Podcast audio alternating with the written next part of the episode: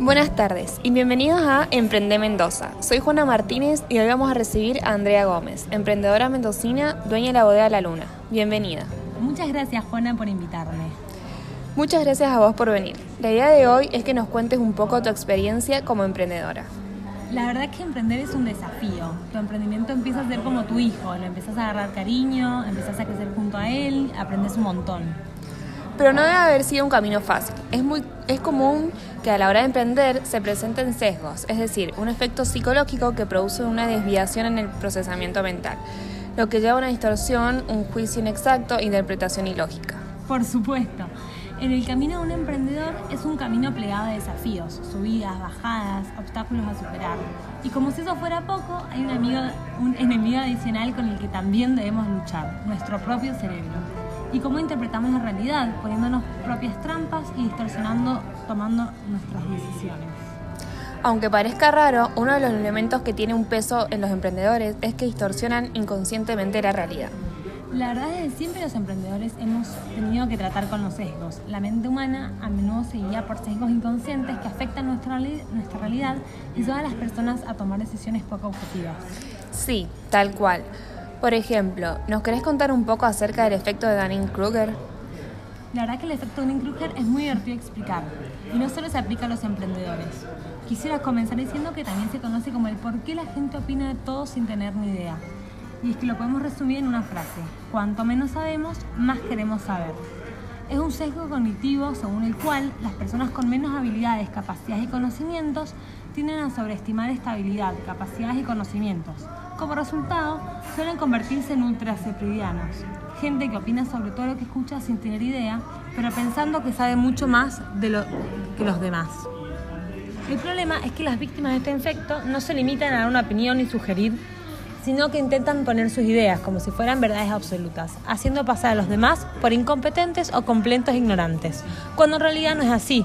Lidiar con estas personas no es fácil y los emprendedores solemos ser bastante así. O sea que básicamente cuanto menos sabemos, más creemos saber. Estos psicólogos Concluyeron además que las personas incompetentes en cierta área del conocimiento son incapaces de detectar y reconocer su incompetencia y no suelen reconocer la competencia del resto de las personas. ¿Cómo te afectó a vos esto como emprendedora? La verdad que al principio me creía que yo podía llevar a cabo mi emprendimiento sin la ayuda de nadie. Después me di cuenta que en realidad no, no sabía absolutamente nada de ventas, de producción, de vinos, de costos.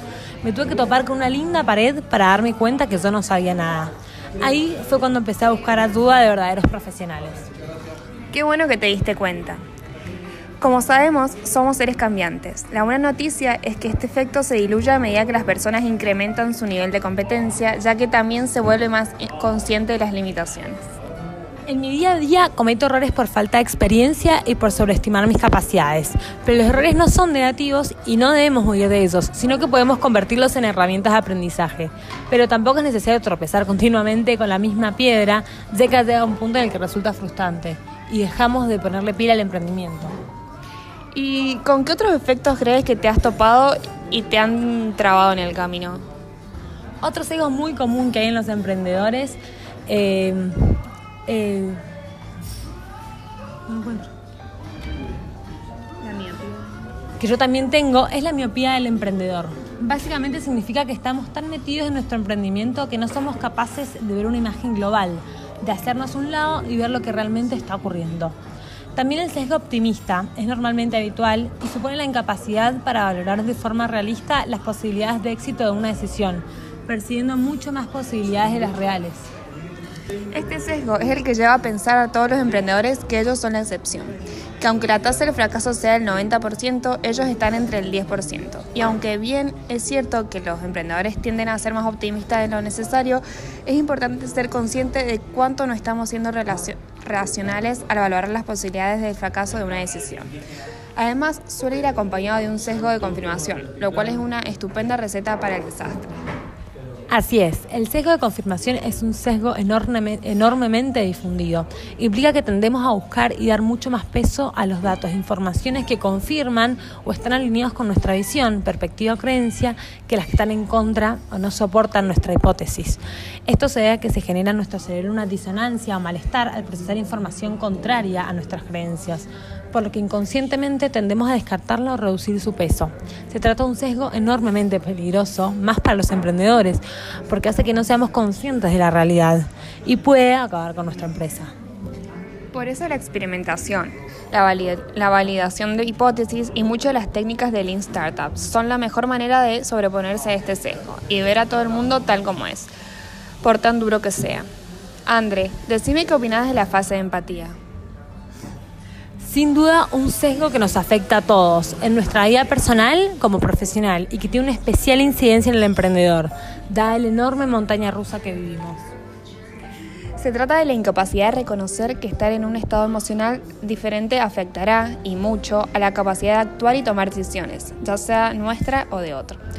Lo que nos lleva a tomar malas decisiones, porque no percibimos cómo se sienten otros o peor. No vemos cómo esto nos afecta. Esto sucede porque es muy complicado desde un estado de calma comprender cómo se encuentra alguien enfadado y viceversa. Por eso es enormemente importante intentar empatizar cómo se siente una persona y filtrar sus acciones por esa emoción y no por la fría lógica. O, por ejemplo, no tomar decisiones sobre nuestro futuro asumiendo un estado de ánimo. Es muy habitual que cuando ponemos tareas en el futuro asumimos que estamos al 100% de energía, motivados y con ganas de trabajar, cuando en realidad estamos igual de cansados que hoy. Tenés toda la razón, a mí me pasa siempre. Yo me digo, bueno, mañana voy a hacer todo esto y mañana estoy igual de cansada que hoy y termino no haciendo absolutamente nada. Pero en realidad los hijos no son tan malos. A pesar de que nos traban, nos dan el coraje necesario para emprender. Para emprender un negocio por primera vez, debes estar dispuesto a arriesgar muchas cosas, así como llegar hasta el límite. Y eso merita coraje de tu parte. No lo podría haber dicho mejor. A veces esa realidad nos hace ver cosas que los demás no ven y así encontrar soluciones totalmente innovadoras y originales. Exacto. Muchas gracias por acompañarnos y enseñar que los sesgos siempre van a estar. Solo debemos ser conscientes de ello para evitar cometer errores, para, pero dejarlos que nos ayuden a saltar a la pileta. Exacto, no quiero que se asusten con los sesgos y ahora la gente no quiera emprender.